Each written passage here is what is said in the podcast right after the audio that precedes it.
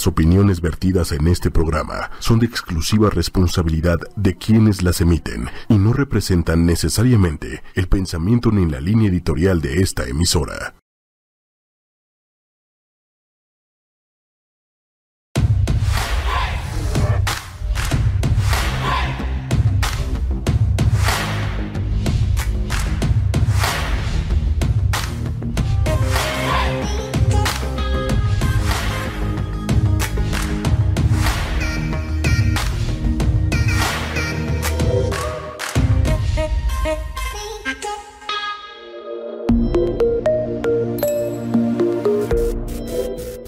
Buenas tardes, humanos, humanas, bienvenidos a Humanamente. ¿Cómo están todos por allá? Ya conectadísimos a escuchar sobre la ciencia de la psicología. Aquí les habla Carla Fernández, yo soy psicóloga, especialista en adicciones, amante de comunicar temas sobre la mente humana y ya saben que aquí siempre les traemos a los invitados este, que más experiencia en, en, la práctica y también en la academia tienen. El día de hoy José no nos pudo acompañar y pues no podíamos eh, esperar más días para poder sacar el programa dedicado a la violencia en las mujeres.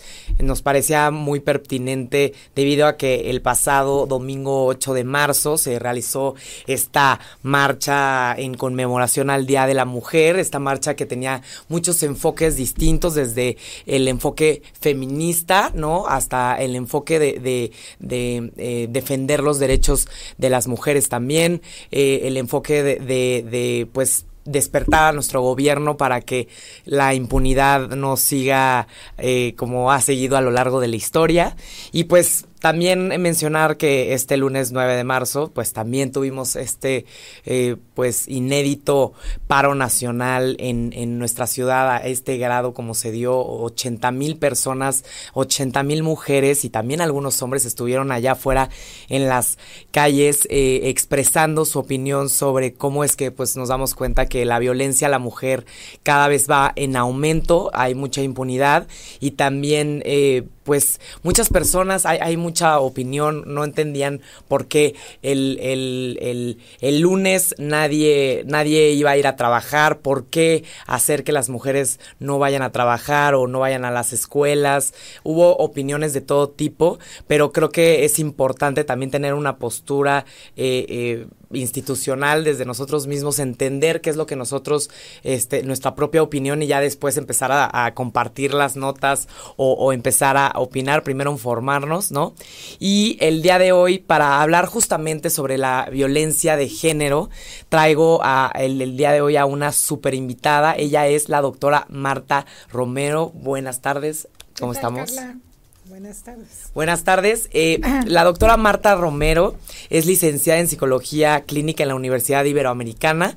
Tiene la maestría en Psicología Clínica en la UNAM y también tiene un doctorado en antropología médica también en la UNAM. Él es, es ni, nivel 3, es decir, en el sistema de investigadores este, es nivel 3 y también este, ya lleva muchos, muchos, muchos años trabajando en el Instituto Nacional de Psiquiatría, en la Dirección de Investigaciones Epidemiológicas y Psicosociales, que es el área del instituto donde se investigan los problemas sociales desde, desde, desde la perspectiva de salud mental, ¿no? Porque como sabemos, la violencia es un problema problema de salud en, en, nuestro país y ahorita lo vamos a ver, ¿no? Claramente. Y también es profesora eh, de la Facultad de Medicina eh, en la UNAM.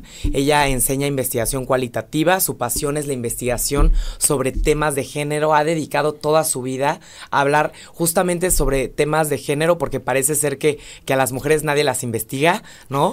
Y, y también le gusta mucho el tema de la violencia. Entonces, obviamente, si, si vemos este paro nacional y, y esta marcha increíble que, que, se llevó a cabo en nuestro país, pues justamente elegimos a Marta para estar el día de hoy aquí con nosotros, para que nos hable un poco sobre los datos que vemos allá afuera sobre la violencia de género. Bienvenida, Marta. Muchas gracias. Gracias por la invitación. Es un gusto volverte a ver acá. Claro, ya nos habíamos visto Marta y yo en el instituto alguna vez. Este, Marta ya este es, es yo creo que de, de, las personas que más tiempo lleva ya en el instituto y con más experiencia en este rubro. Entonces, muchas personas en las redes sociales al momento en el que se llevó este este empezaron estos movimientos sobre el paro nacional y sobre sobre la marcha empezaron a decir que cuál es la diferencia entre la violencia que viven los hombres y la violencia que viven las mujeres que hay mucho más homicidios de hombres que de mujeres. Cómo podremos diferenciar la violencia que viven los hombres en comparación con la violencia que viven las mujeres bueno, hay varios datos que nos permiten distinguirlo. Es cierto, muchísimos más hombres se mueren en homicidios, pero en manos desconocidas. Muchas mujeres se mueren en manos de la gente a las que ellas aman, por ejemplo, por parte de su pareja. Por otro lado, eh, hay una gran impunidad ante los homicidios de las mujeres, los minimizan, los esconden o los cuentan. Eh, la forma en cómo matan a las mujeres llenas de odio, descuartizadas, embolsadas, abusadas, utilizadas para la pornografía. cualquier pretexto es bueno para matar a una mujer o una niña. Hay un estudio que hizo eh, la doctora Monarres que está en Ciudad Juárez sobre los feminicidios y, por ejemplo, cuando hablaban de los homicidios de niñas, que son otra forma de feminicidio, la matan porque no dejaba de llorar o porque daba mucha guerra. O sea que es, es un odio y un desprecio y un... Sí, un desprecio y una devaluación completa a la vida de una mujer. Y la mayoría de estas muertes pasan eh, inadvertidas, no registradas. Y esa es una diferencia importante. La otra diferencia importante es que hay un desbalance de poder entre un hombre y una mujer. es decir, que si dos hombres se quieren matar, digamos que no siempre, pero están más en igualdad de condiciones porque tienen la misma talla, la misma fuerza, el mismo estatus social y generalmente se matan también por tonterías, porque me viste feo o porque me dijiste algo feo en el carro pero hay más eh, equilibrio de poder. En cambio, en, entre un hombre y una mujer hay un desequilibrio de poder social, estructural, físico, psicológico. Hay todo un sometimiento cultural avalado por el Estado, por las relaciones de género. Entonces, eso hace diferente la muerte de una mujer. Y, y muchas veces son muertas por las, como decía, por las personas que ellas aman, por los padres, por las parejas, por los novios, por gente que conocen. Que conocen. Bien, aquí vemos justamente que no estamos hablando nada más de homicidios. No. Estamos hablando de violencia, todo lo que pasa antes del homicidio y no necesariamente te tienen que matar para que tu, tu espíritu haya sido fragmentado o que tu, te hayan afectado en tu, en tu autoconcepto o en tu forma de trabajar o en tu forma de estudiar. Me estabas comentando fuera del aire antes de entrar al programa justamente que, que las, lo, que, lo que vemos es que es como una epidemia esta parte de, la violencia, ¿no? Como si entre más se está presentando en la población, vemos que más se está afectando la calidad de vida de, de las mujeres. Claro. En realidad, la violencia siempre ha estado presente, pero ahora hay más estudios que la miden, que la siguen, que la comparan. En el estudio que te mencionaba del Instituto Nacional de Salud Pública, que hicimos un grupo de investigadores, es muy importante porque también minimizan la violencia que se vive en México. Y en este estudio que hicimos se vio que el estado que menos violencia contra las niñas de 10 a 29 años y las jóvenes de a 29 años eh, reporta que sería Yucatán, tiene tres veces más violencia que España, Francia, Japón o cualquier otro país. Entonces, nuestro país sí tiene un nivel de violencia eh, gravísimo, que no solamente tiene que ser con la muerte de la niña, o de la joven, sino también con los años de discapacidad que les causa cuando son víctimas de violencia. Quiere decir que a veces las niñas son, por ejemplo, abusadas sexualmente en la infancia y viven con problemas en la salud mental durante muchos años, porque esos abusadores generalmente son los abuelos, los padres, los hermanos, los tíos, gente conocida. Eh, a veces la misma madre esconde ese tipo de violencia Cuando la niña o la joven se atreve a denunciar, no le creen, entonces depresión, estrés postraumático, ansiedad, también es un camino fácil para llegar a las adicciones. Entonces, todo este peso de la violencia hace que la vida de las mujeres eh, sea más compleja, complicada, y algunas de ellas también llegan al suicidio, ¿no? Entonces no es, no es nada más de que me, que me vieron feo en la calle, es que esa violencia constante de bajo, de, parece de bajo impacto, pero que es de todos los días, en todos los lugares, y que no haya un lugar seguro para la mujer, eso es lo que a la larga nos causa muchos problemas de bienestar. Y vemos que se normaliza la violencia, es mm. decir, ya es súper normal para nosotras, yo creo que como mujer, ¿a cuántas de nosotras no en alguna fiesta, en alguna reunión o en algún evento de repente alguien te ha este rozado mm. este la pompa sin que de repente ni sabes quién es y seguro y ya hasta lo ves normal, ¿no? Este imbécil, ¿qué le pasa? Y nada más te sigues derecho en lugar de que realmente, pues, tú como mujer te des cuenta que alguien te estaba violentando, ¿no? Pues, se normaliza porque toda la cultura está apuntalada para que eso pueda suceder. Esa es la cultura patriarcal que tanto se dice. ¿Y qué quiere decir eso?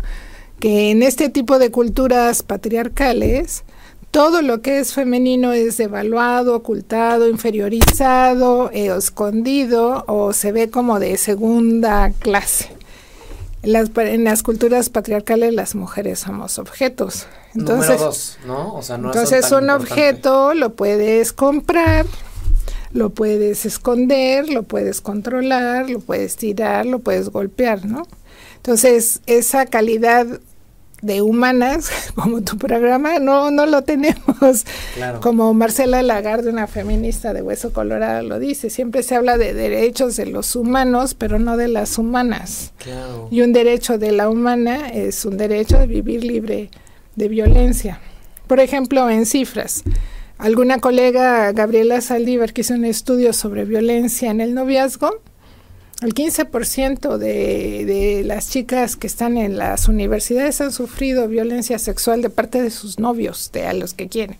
Y el 75% de ellas violencia psicológica, o sea, de menosprecio, de control, de celos, de prohibirle salir, de te sangoloteo, te minimizo, te insulto, te digo que no sirves para nada. Y finalmente, en algún lugar las mujeres se creen esta inferioridad, o sea que... Como que la llevas contigo porque te la han enseñado tal vez desde chica. Exacto. Lo ves en tus pares, en tus amigas, que, que tal vez, este, ¿no? Hoy, hoy estaba comiendo con mi tía y, y mi mamá y estaban comentando le permitió su esposo trabajar y yo dije, Dios mío. Pero cuando le tenía que pedir permiso. y me quedé, tía, no puedo creer que estás diciendo eso ahorita. Y me dice, es que somos, este, a la antigua nosotras. Y yo, Dios mío, es que eso ya, aunque sea antiguo, ya no lo vuelvas a repetir, tía. O sea, porque... Pero es que, este pero es que tu tía es una mujer de su tiempo. O sea, toda esta cuestión no es que sea de estos últimos años, ya tiene siglos que la mujer quiere cambiar, pero lo que no cambia es la misoginia, ¿no? Que es esa ideología que de alguna manera se apuntala para controlar una mentalidad, una colectividad, para obtener ciertos beneficios. Para eso sirven las ideologías. Y la misoginia lo que desprecia es una mezcla compleja entre odio y miedo a las mujeres. Eso hace que como es una cuestión cultural, hombres y mujeres podemos ser misóginos, ¿no? Los dos, claro. Los dos. Y no quiere decir que un hombre particular ande pensando, ay, voy a ver cómo voy a molestar a mi novia, a mi mamá o a mi hermana. Es que a veces eh, la cultura la repetimos de manera inconsciente más que propositivamente. Eso es lo grave de la ideología, que no la cuestionamos, que no la pensamos. Entonces, en el caso de tu tía, a lo mejor le dijeron, tu lugar en la vida es quedarte en tu casa.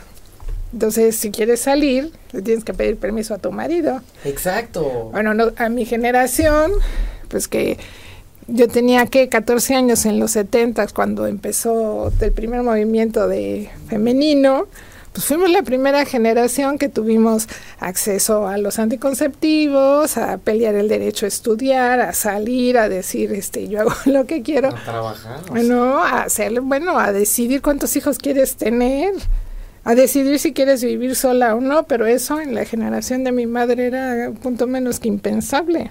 Sí, no son muchos años, la verdad. No, entonces eh, no podemos culpar a las mujeres por repetir la cultura, pero sí podemos ah, enseñar, educar a hombres y mujeres a de que la violencia no es natural. Por supuesto. Y que no es una forma sana de relacionarse de hombres y mujeres, y menos de estar violentando a niñas, ¿no? Bien, ya mencionaste, este, podríamos este, diferenciar entre patriarcado y machismo. Eh, es que el patriarcado sería la composición cultural, que la apuntala la misoginia, que es esa manera de pensar eh, colectiva, con odio, y, desprecio, miedo a la mujer. Y la causa eh, que nosotros miramos cotidianamente es el machismo y la violencia, ¿no? Ok.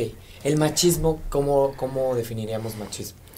pues como una forma de pensar, como una mentalidad en donde un hombre o una mujer suponen que los varones son los eh, las personas que tienen el poder sobre otras, que ellos pueden decidir, que ellos son los amos del universo, que ellos van primero. que ellos van primero y que ellos pueden decidir todo.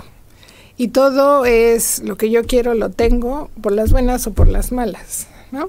Entonces se estructuran maneras de ser machistas que incluso se convierten en románticas, como las películas mexicanas de Jorge Negrete y todo eso. No, la bella y la bestia, ¿no? O sea. Oh, que todos son este violentos. Bueno, si las miras con esos ojos, son eh, películas muy violentas, pero que a la gente le gusta porque... Y hasta quieres que te pase a ti, ¿no? Sí, no, que, que los hombres se peleen y se den de trancazos para conquistarme a mí o que digan este que te den el brazo para que camines del brazo en la acera.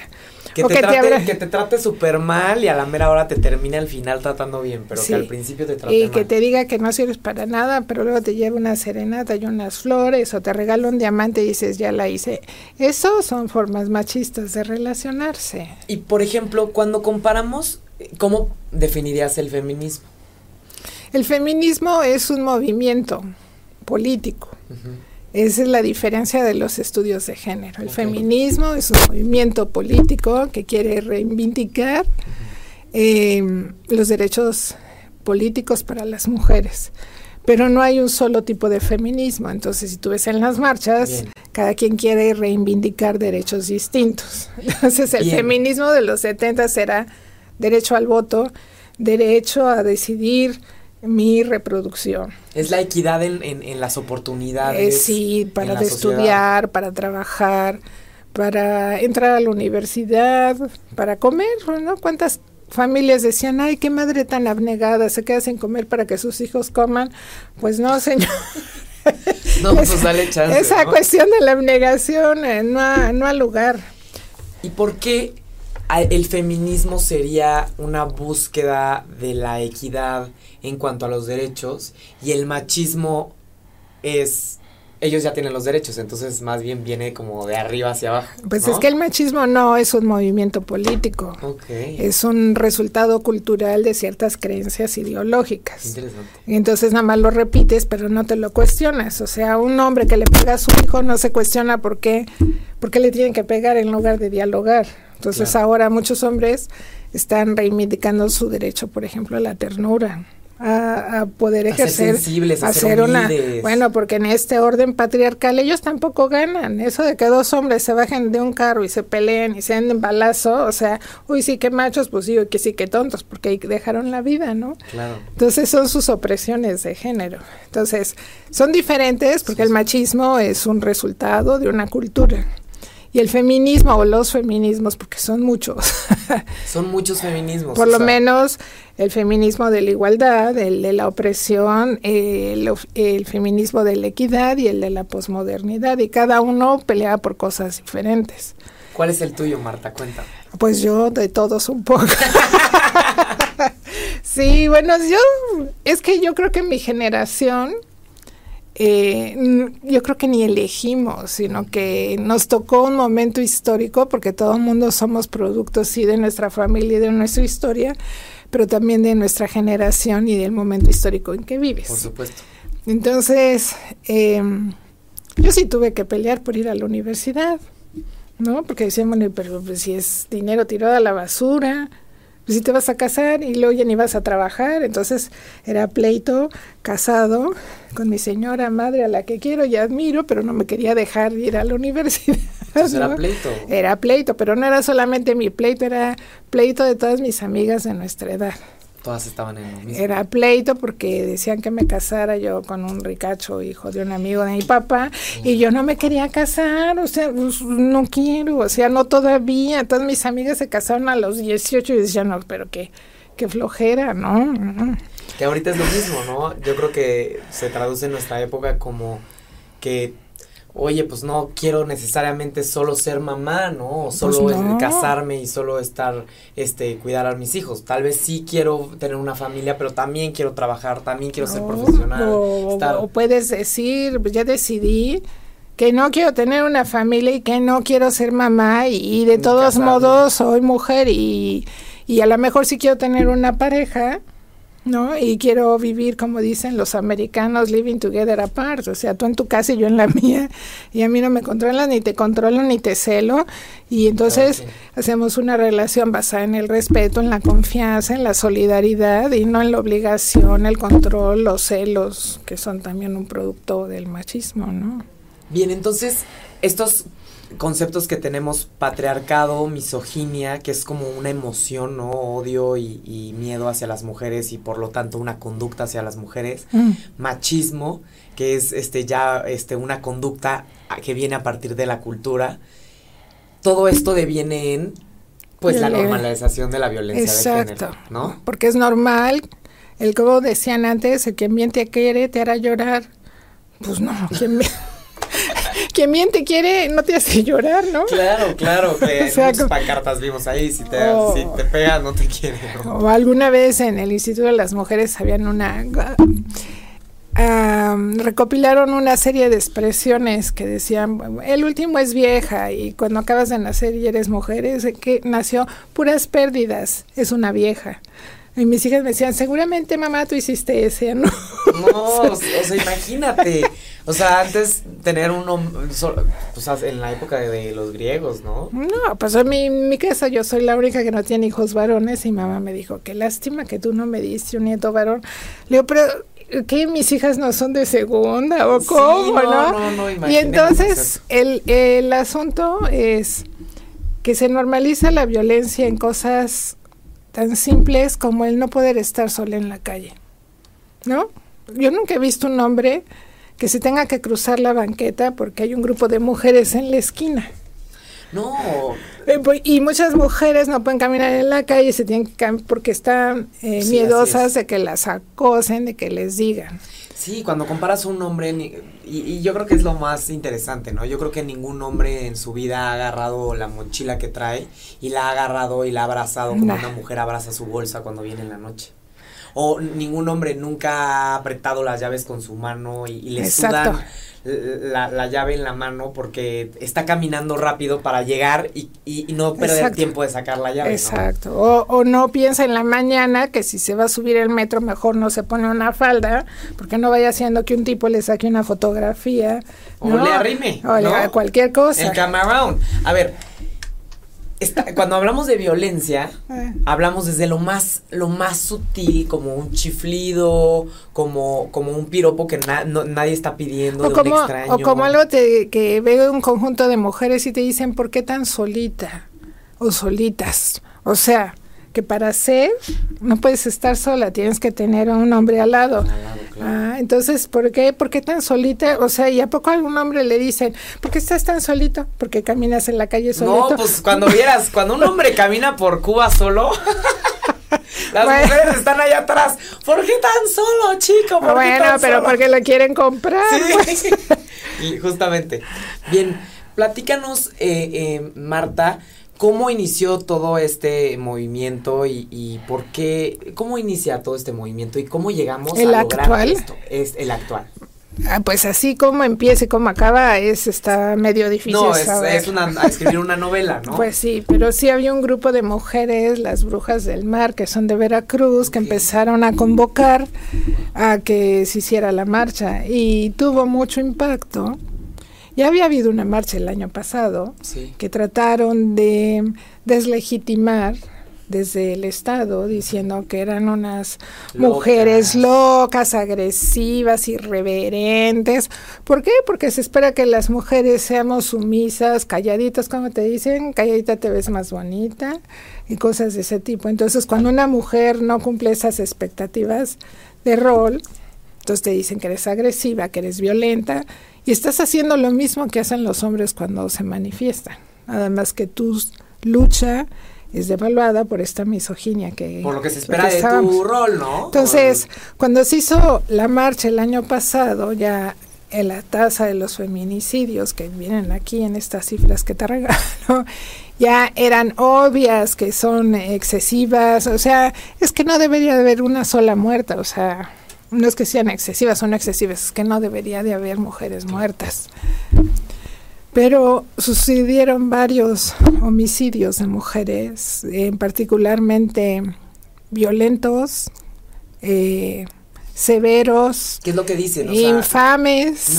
No es, lo, mismo morir por un balazo o, intencionadamente alguien te mata a cuando tú analizas los datos de cómo están las mujeres, les quitan la piel, las violan y las les hacen mil cosas antes de matarlas. O sea, la forma de morir es cruel y mucho más violenta que en comparación con los hombres. Y además eh, son feminicidios porque el Estado, y hay que decirlo y repetirlo, es omiso y no imparte justicia. Lo más grave de todo esto es que generalmente los homicidas quedan libres. Un ejemplo es esta mujer a cuyo marido la agarró a batazos, sí, sí, sí, ¿no? El CEO de Amazon, muy nice el tipo, lo agarran y está libre, está suelto y la mujer está muerta con un balazo, ¿no? O sea, de verdad no sabían que corría peligro y el juez que lo dejó libre cuando lo revisas la historia resulta que tiene muchísimas prácticas eh, misóginas en donde libera a sus cómplices, que son los varones. Y eso es también una diferencia entre los varones, que también es producto de la cultura patriarcal, tienen una complicidad del silencio, como en la mafia que se llamaba la omerta, es yo no vi, yo no sé, yo no supe, yo nunca voy a denunciar al mismo ciudadano que es un hombre más, ¿no? Entonces hay mucha complicidad entre los varones, no necesariamente entre los varones de la familia de la mujer, pero entre el policía que desvirtúa o devalúa las quejas, entre el juez que no ejerce justicia pues en un juicio como de este debiera. mujeres debería de el, juez no debería de ser hombre, ¿no? de principio.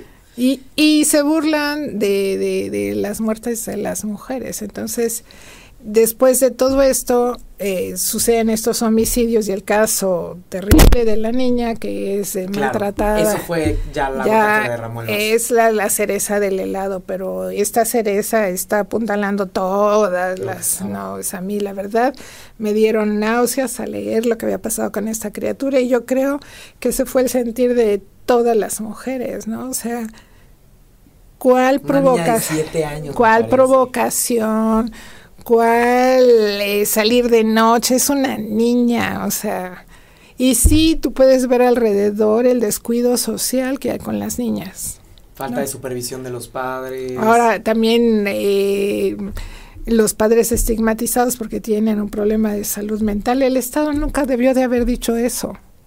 Lo que queríamos, si el Estado sabía que los padres no eran las mejores personas para cuidarla, ¿por qué no le dieron un hogar sustituto a la niña? Si ya sabían que ella no era, porque tiene un problema de salud mental. Claro, pero estamos hablando de que no, hay este suficiente atención. Bueno, entonces el Estado es también responsable por omiso por sabiendo que la niña estaba en una situación vulnerable, en alguien que está enfermo, que no se puede hacer cargo. Es como eh, culpar a una mujer que tiene cáncer de no cuidar a su niña. Pues si tiene, pues no puede. Una, una persona que tiene un problema de salud mental a veces no puede cuidar a las personas, pero el Estado no debió de haber descubierto esa información, sino haber cuidado a la niña que no hizo. Entonces, esa es su parte de contribución misógina a que ese homicidio haya ocurrido. Entonces la marcha sí es una expresión de hartazgo, de rechazo, de ya basta, de todo. Por, por, muchas madres, por hermanas, por hijas, por parientes, por amigas, por eh, investigadoras, por, académicas, por todo mundo, o sea, todo mundo. Bien, el, y, creo que el, el tema de la normalización pues podemos, como mencionaba la doctora Romero al principio, pues nosotros si comparamos nuestros índices de violencia, este, en comparación con varios países, al comparar con España, Japón, Francia, Alemania, Australia y Chile, Yucatán, como mencionaba Marta, eh, eh, es el que es el estado menos violento de, de nuestro país todavía tiene más índices de violencia en comparación con los países que acabo de mencionar. Y ahí vamos para arriba. Únicamente El Salvador y Honduras son, este, son países de los que tomaron para, para la comparación este, países más violentos. De hecho, Honduras, la verdad es que sí es sobresalientemente mucho más violento que México. Pero estamos hablando de que, pues, los los estados más violentos son Guerrero, Chihuahua, Oaxaca y después, este, ya la Ciudad de México, Durango, no, El Estado de el México. El Estado de México, ok. Chihuahua, Oaxaca, México, el Estado de México, Durango, este, Morelos y vamos para arriba, ¿no? Entonces, sí no es normal porque si lo comparamos con otros países, este, aún países este, que, que, que, tal vez tenemos culturas, puede ser que parecidas, pues nada que ver el, los niveles de violencia. ¿Por qué eligieron estos países? Eh, para hacer la comparación, bueno, porque estos eh, datos provienen de un estudio de métrica internacional y lo que queríamos era que el mismo programa nos dijera cuál es con quién se puede comparar la violencia que se vive en México y no había no hay ningún otro país excepto Honduras y El Salvador que tengan los niveles de violencia. Todos los demás países se parece los niveles como los que tú mencionaste. No los escogimos nosotros, el programa te los dio ah, automáticamente. no, no, no es que ah. hayamos elegido, ah, vamos acá, no, le dijimos, dinos quién es el que tiene más violencia y se desagregó la información por estado. Entonces, lo que es importante es que Guerrero, Oaxaca y el Estado de México, al menos Guerrero y Oaxaca, son uno de los estados más pobres. Por supuesto. ¿No? Y este estudio es con niñas. Eh, la pregunta es por qué una niña de 10 años tendría que morir por violencia de pareja. ¿Por qué? Porque todavía está permitido el matrimonio entre niñas y adultos, ¿no? Pues ojalá fueran menores de edad, o sea, lo que pasa es que se casa un hombre de 40 con una niña de 10 años y a veces en la misma noche que de bodas, entre comillas, pues, las matan porque generalmente las violan. O sea, es una violación avalada por una tradición y costumbre donde los niños se casan, ¿no? Patriarcal, al 100%. Ah, sí, exactamente. Como en otros países también de Europa lo permiten, ¿no? El, actualmente se escucha mucho, Marta, hablar sobre las microagresiones o, el micromachismo. ¿Qué es esto exactamente? Pues son este tipo de prácticas que tienen los hombres hacia las mujeres que de alguna manera ejercen poder para hacerte sentir incómoda o para decir que no puedes, ¿no? Como muy sutiles. Eh, ni, tan sutiles como decirte obscenidades cuando vas caminando, eso es un micromachismo. Cuando te dicen que deberías de estar en tu casa, como me dijo un señor, usted debería de estar lavando los calzones a su marido en su casa. le dije, no, ahí dejé a tu hermano. Y claro que no le gustó, ¿no? Pues, claro. Pero ellos piensan se atribuyen el derecho de hacerte sentir incómoda, de te gano el lugar en el estacionamiento, te persigo y luego me río porque te meto miedo, ¿no? Esos son micromachismos. En realidad, pareciera que no te hace nada y siempre te dicen que tú eres la exagerada, la que no aguantas una broma. Sí, que te sabrosé, ¿no? Sí. Ay, mijita, qué rica. O sea, ay, eso también es una agresión. Y a medida que vayamos poniendo tal vez los límites desde esas este, agresiones, microagresiones, vamos a darnos cuenta que va a ir disminuyendo ya la violencia porque la gente lo va a ver como que está mal. Porque hoy lo que estamos viendo es que, pues, los hombres cuando matan a las mujeres, pues parece ser que se sienten muy seguros haciéndolo y, y, muy y pues porque lo hacen porque no tiene consecuencias. Como me dijo un hombre que entrevisté que era un homicida y dijo, bueno, lo hacemos porque se puede, porque nadie nos dice nada, porque sabemos que hay impunidad, porque de 100 homicidios solamente uno va a ir a dar a la cárcel. Y porque quien te abusa sexualmente generalmente es alguien de tu familia, ¿no? Sí, y si, y si alguien de mi familia lo reporta, pues todos los de alrededor van a taparlo como si no hubiera pasado. Entonces las madres a veces son las primeras que no lo dicen porque no quiere perder la red de apoyo social. Entonces sí.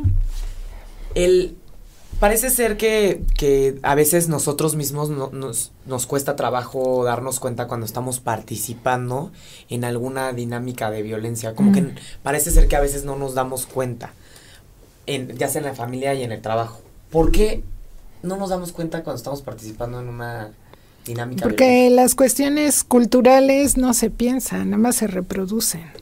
Es, si yo te preguntara por qué te pusiste aretes, ¿por qué las mujeres usan aretes y los hombres no?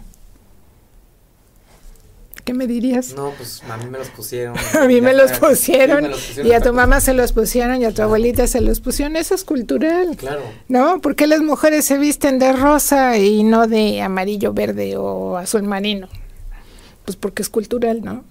Entonces la cultura no se cuestiona. Lo social si lo, si lo aprendes y también lo repites, ¿no? Es como cuando te dicen tienes que saludar, decir buenos días, buenas tardes, este, no puedes salir, no puedes entrar, te tienes que vestir así y asado. Pero las cuestiones culturales son hasta cierto punto inconscientes. Sí, como que se heredan, ¿no? Pues las aprendes, pero no las cuestiones no las cuestionas. Las vives, nada Las vives. Entonces yo me pongo aretes porque soy mujer y porque me dijeron que tenía que tomar, que ponerme aretes, ¿no? Pero las cuestiones de la violencia cultural tampoco la cuestionas. cuando le pegan a una mujer, hay mujeres que dicen, a lo mejor se lo merecía por cusca, por promiscua. Sí, nosotras mismas las mujeres también a veces andamos ahí, ¿no? Bueno, otra, una cuestión del patriarcado es la rivalidad entre mujeres porque como dicen, divide y vencerás, entonces mientras las mujeres están peleando, los hombres están felices teniendo privilegios, ¿no? Entonces, cuando una mujer se da cuenta que el marido le pone el cuerno, va y le pega al amante o al segundo frente o como le quieras llamar, en lugar de que las dos se unieran a darle al otro, ¿no? Y decirle, oye, ¿qué te pasa, no? 100%.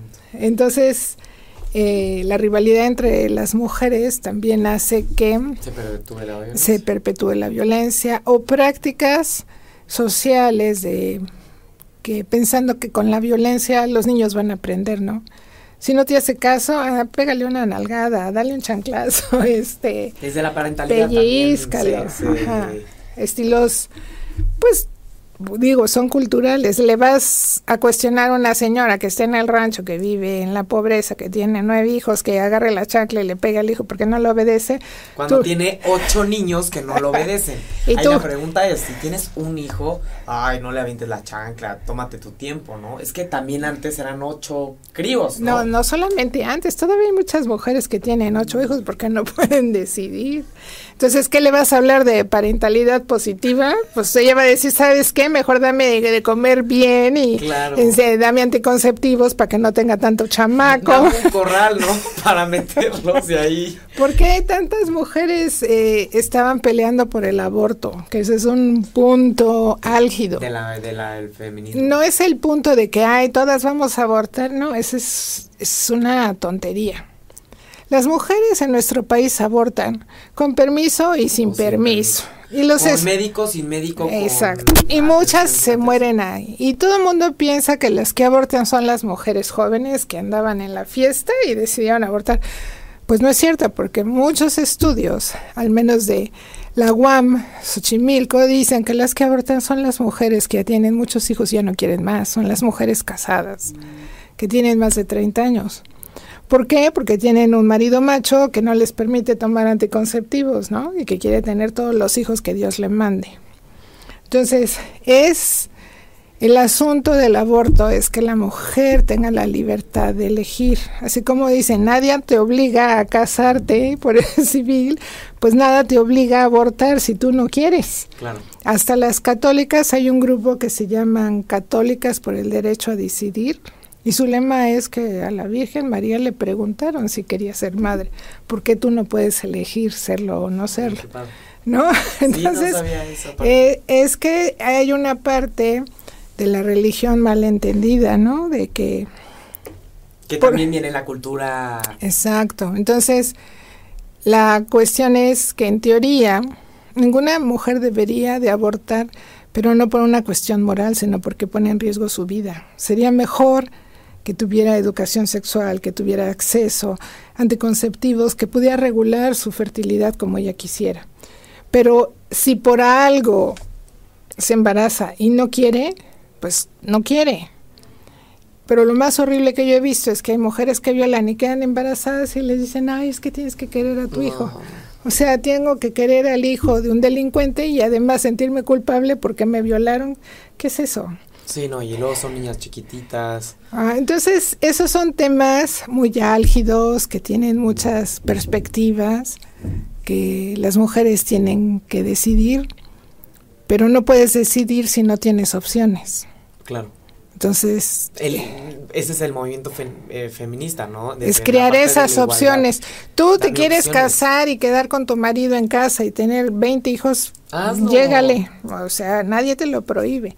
Pero si yo no quiero casarme y a lo mejor tengo una sexualidad diversa y resulta que quiero vivir con una mujer y no quiero tener hijos, pues también es mi elección. Que también luego diríamos, o sea, si queremos que como mujeres tener eh, igualdad, pues también, por ejemplo, si tú estás casada y tu esposo, este, y, deciden tener un hijo y los dos trabajan, pues que le den el, el, tiempo de paternidad también a los hombres para que a las mujeres no se les trate como inferiores al momento de... Ah, sí, porque esa es la otra. ¿No? Entonces, ah, a la mujer la voy a bajar de puesto o la voy a poner en un puesto menos demandante con menos este, responsabilidades, porque pues tarde o temprano va a faltar tres o cuatro meses porque se va a ir de mamá.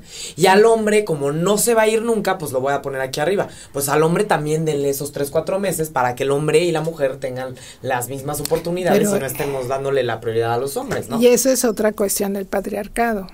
¿Quién dijo que la crianza nada más es de las mujeres? Por supuesto. Entonces, en las sociedades avanzadas de Europa, o sea, no es que el esposo le ayude a la mujer, nada. Es que es su obligación como padre cuidar al hijo. Por eso. su paternidad. Exacto. Entonces, por eso ellos también tienen su, uh, su periodo de, pues, de permiso para estar eh, criando a su hijo. Y no trabajan más de determinadas horas porque asumen que la familia es importante. Entonces, estos empleos que hay en nuestro país de todas las horas del día para todo el tiempo, pues lo que único que obtienes es un padre cansado, una madre harta y un niño maltratado. Por supuesto, un niño maltratado que después puede llegar a agreder a otras personas, ejercer bullying y, pues, o, a su pareja, ¿no? Y la otra cuestión es que el Estado también tiene que asumir su responsabilidad, pero pues ya vemos que se toman decisiones de cerrar guarderías, de cerrar refugios para mujeres, de cerrar eh, ayudas, o sea, eso el Estado también es omiso y también es responsable de lo que pasa por eso. Marta, cuéntanos en, en, de, lo que has conocido en el mundo, ¿cuáles son las intervenciones para prevenir? Porque esto ya es una epidemia, ya es algo que se vive y ahora hay que empezar a actuar. Y, y pues el chiste no es actuar ya que se dio la violencia, sino tratar de evitar que se presente. ¿Cómo podemos, qué es lo más efectivo, cuáles son los programas más efectivos para prevenir la violencia? Mm. Eso es una pregunta harto compleja porque como la violencia está multicausada, a nivel personal yo creo que debe ser una educación. Ok, desde la perspectiva de la educación en la escuela, ¿qué crees que se puedan hacer en las escuelas para prevenir? pues educar en valores, pero no en valores religiosos, sino en valores éticos. Porque cada quien es libre de ejercer la religión que quiera, eso yo no tengo pleito con eso. Pero tú no puedes educar eh, dándole privilegios a los hombres en las escuelas y a las niñas, no. Por supuesto. no, eh, em, Aparte de que se ha visto que los en la parte de Banco Interamericano de Desarrollo, Banco Mundial, tiene mil estudios que dice que a pesar de que las mujeres tal vez un rato estén fuera del trabajo porque son madres, este, unos tres meses por hijo, de todas maneras los países que tienen igualdad eh, de género en cuestiones laborales y académicas, pues la economía es mucho mejor, porque tienes a la otra parte de la población dándole, inyectándole chamba al país. Y sobre todo porque los hombres también asumen sus responsabilidades y ejercen su paternidad con gusto. O sea, yo he visto en el extranjero te pongo un ejemplo, una directora de la Organización Mundial de la Salud en una reunión que yo fui, ella era la top, top, top de ese grupo de alcohol. Y, su mari y llegó con su bebé a la reunión y dijo, como acabo de parir, mi hijo va a estar aquí en mi reunión. Y entonces nos los pasaba, ahora te toca a ti, ahora te toca a ti. Yo digo, pues, qué fregón. Y en cambio aquí tú llegas con tu bebé y te sacan a patadas de cómo se te ocurre traer a tu bebé. Y luego platicando con ella dijo que su marido era un carpintero y que le gustaba la crianza de los niños y que ella podía dedicarse a ser la top de la organización porque ella le gustaba la intelectualidad, la política y demás, pero que al hombre le gustaba estar en su casa haciendo sus muebles que vendía bien caros y cuidar a sus hijos. Entonces, eso es una muestra de equidad de que el hombre no se siente menos porque la mujer sea exitosa, de que le gusta ejercer su paternidad y entonces el medio les propicia la posibilidad de que esas cosas ocurran. Tú decides lo que quieras. Y, y la educación te hace que crear hombres más solidarios, que creo que sí está empezando a haber un cambio, que hay hombres más solidarios, que ya no les gusta el machismo, que sí quieren involucrarse ellos tienen una carga de que eso de ser el proveedor universal, o sea, eso es, eso es una esclavitud, eso es una esclavitud. Si lo ves así, es como si a mí me dijeran, no, ahora todo, tu sueldo se lo vas a dar a ella, vas a trabajar 40 horas. Yo ya sabes qué. gracias. a la mujer. Gracias, pero no gracias. También está duro para el hombre, ¿no? Entonces, en este orden patriarcal nadie gana. Entonces, a nivel de la educación, es educar en valores éticos, de respeto, de autonomía, de solidaridad, pero de a de veras, ¿no? Por supuesto. Y desde la perspectiva de familia, los papás, ¿qué recomendarías a los papás? Paternidades y maternidades más. Paternidades y maternidades primero elegidas. Ok. Pues si no eliges, ahí va a haber problemas. Ok, primero una maternidad. Y una paternidad elegida. Porque los hombres asumen que ellos no se reproducen. ¿No? Ahí están tus hijos, le dicen a la mujer. Bueno, ¿y tú qué eres? Es un adorno. ¿Cómo ¿La semilla? No, ellos asumen, los hombres ni siquiera tienen conciencia, ahora ya los más jóvenes tienen más conciencia, pero antes no tenían conciencia que ellos se reproducen y en la pareja tiene que haber un orden de comunicación asertiva, yo creo. ¿No? Comunicación asertiva para conectar. Yo creo que si si si conectamos con el otro nos cuesta más trabajo, tenemos empatía, tenemos este eh, compasión por el otro y sentimos estas cosas por el otro que tal vez si estamos desconectados de ellos no las sentimos y ahí es más fácil ser violentos, ¿no? O como las mujeres que en lugar de procurar la comunicación asertiva y el diálogo, eh, su forma es el reclamo, eh, el grito, el cuando llega el marido, ¿por qué llegas tan tarde? Mira que nada, que no te fijas, que no me das, que no... ¿No? Y la doble moral, ¿no? Que si tú vas con un europeo, él a lo mejor no se casa contigo con todas las de la ley, y el vestido blanco y las flores y el ramo y todas estas cosas que hacemos por este Pero lado. Se casa contigo. Pero está contigo. Sí. Y asume que va a estar en paja contigo. Y el día que no quiera también te lo va a decir, pero no va a estar poniendo cuernos. Eso no, eso ocurre aquí en un país machista como el nuestro, que tienen a la novia y a la querida en una colonia, a la otra la que sigue, solitos se echan la vida de cuadritos pensando que son muy machos y que con todas pueden, cosa que no es cierto. Entonces, si quieren estar, están en Europa y si no quieren estar, te lo dicen y se van, pero nada de que fue por cigarros y ya no regresó, ¿no? O sea, ese tipo de cosas pasan en las sociedades como la nuestra porque no estamos lo suficientemente educados, hombres y mujeres, para ser todo lo que dijiste, compasivo, asertivo, basados en el diálogo, en el respeto. Bien, entonces ser un poco más sensibles nos caería muy bien, ¿no? Pues sí. A todos desde chicos. ¿Y qué crees, Marta, que, que, falta, qué dato sería o qué falta investigar o entender para atacar de raíz este problema? Porque creo que, que el gobierno haga algo eh, eh, eh, y desde la parte, este, digamos, que encierren a todos los, a los violadores, a todos los homicidas, todo. Pero ¿qué necesitamos estudiar para poder ya empezar a, encontrar soluciones? Porque yo no veo... bueno, pero es que también pensar que la solución está en una pareja individual o en una familia tampoco es, según yo, muy adecuado. Porque por este mapita que te traje, o sea, los estados de México que tienen más violencia están cruzados por las redes del narcotráfico por el crimen organizado, por las cuestiones de trata. Entonces, mm, la violencia no necesariamente se genera en las familias, sino también todas estas cuestiones políticas y que desafortunadamente sufre nuestro país, mientras no se controlen, mientras el Estado no ponga el orden en las manos, pues la sociedad es un desorden. Sí, o sea, no no es posible que se baje un grupo de narcos y maten a jóvenes y niños y nadie haga nada, o sea, porque esa es una enseñanza de que la impunidad, o sea, entonces yo puedo tener registrados como esa es una ganancia de la marcha, que creo que está bien, de tener un registro de los agresores sexuales como le hacen en Estados Unidos. El encierro no necesariamente es la solución, porque la Ciudad de México hay 46 mil personas en las prisiones y no podemos estar construyendo eh, 90 mil prisiones y, luego qué, ¿no? O sea, la, en, por ejemplo, en Holanda no, no, no, hay presos en las cárceles, las tuvieron que cerrar. ¿Por qué? Bueno, pues, ¿por qué no hay delitos?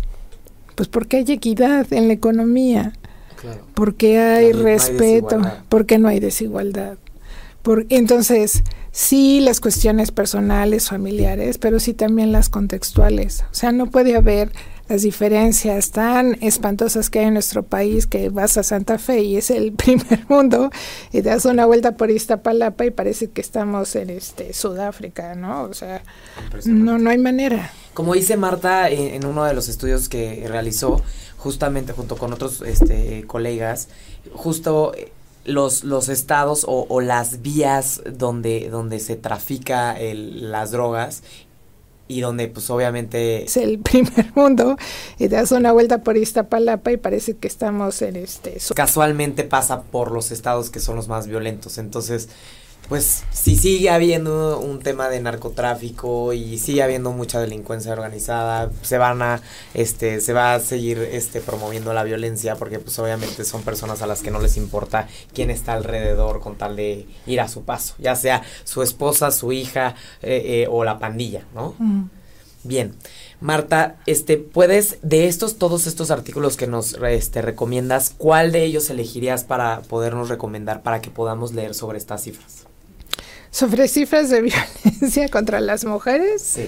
Eh, están todas las encuestas que ha hecho el Instituto Nacional de Salud Pública, sobre que le llaman Lendire, que son las encuestas nacionales de violencia en donde pues también destacan cómo las mujeres embarazadas son también las más violentadas durante el embarazo, las mujeres, y ahí están cifras. Pero si quieren tener trabajos sobre comprensión de violencia, podrían leer el libro de Marcela Lagarde, que se llama Los cautiverios de las mujeres. Los cautiverios de las mujeres. Madre esposas, putas, presas y locas. Nice. pues ahí está la recomendación de nuestra invitada del día de hoy. Marta, ¿cuál es tu Twitter para ver si alguien te quiere comentar o preguntar algo? No tengo Twitter. Ah, ¿Tienes alguna, algún contacto, correo donde te puedan contactar? El correo es con minúsculas marta.perromero arroba gmail.com marta.p romero arroba gmail.com gmail.com pues te agradecemos muchísimo Marta por, por darnos este iluminarnos en este tema que, que pues sin duda este teníamos que agarrarlo desde la profundidad y creo que lo tuyo la parte social y del contexto nos ilumina muchísimo para entender mucho qué es lo que está pasando con este movimiento y también pues con nosotros las mujeres. Pues te agradezco muchísimo Marta. al contrario Carla un gusto. A todos los que nos escuchan nos vemos el próximo miércoles a las 6 de la tarde. Ahí están los podcasts en Spotify iTunes TuneIn Radio y todas las plataformas también en Google Podcast pueden buscar humanamente. Este programa fue sobre violencia de género. Cuídense mucho. Nos vemos. Bye.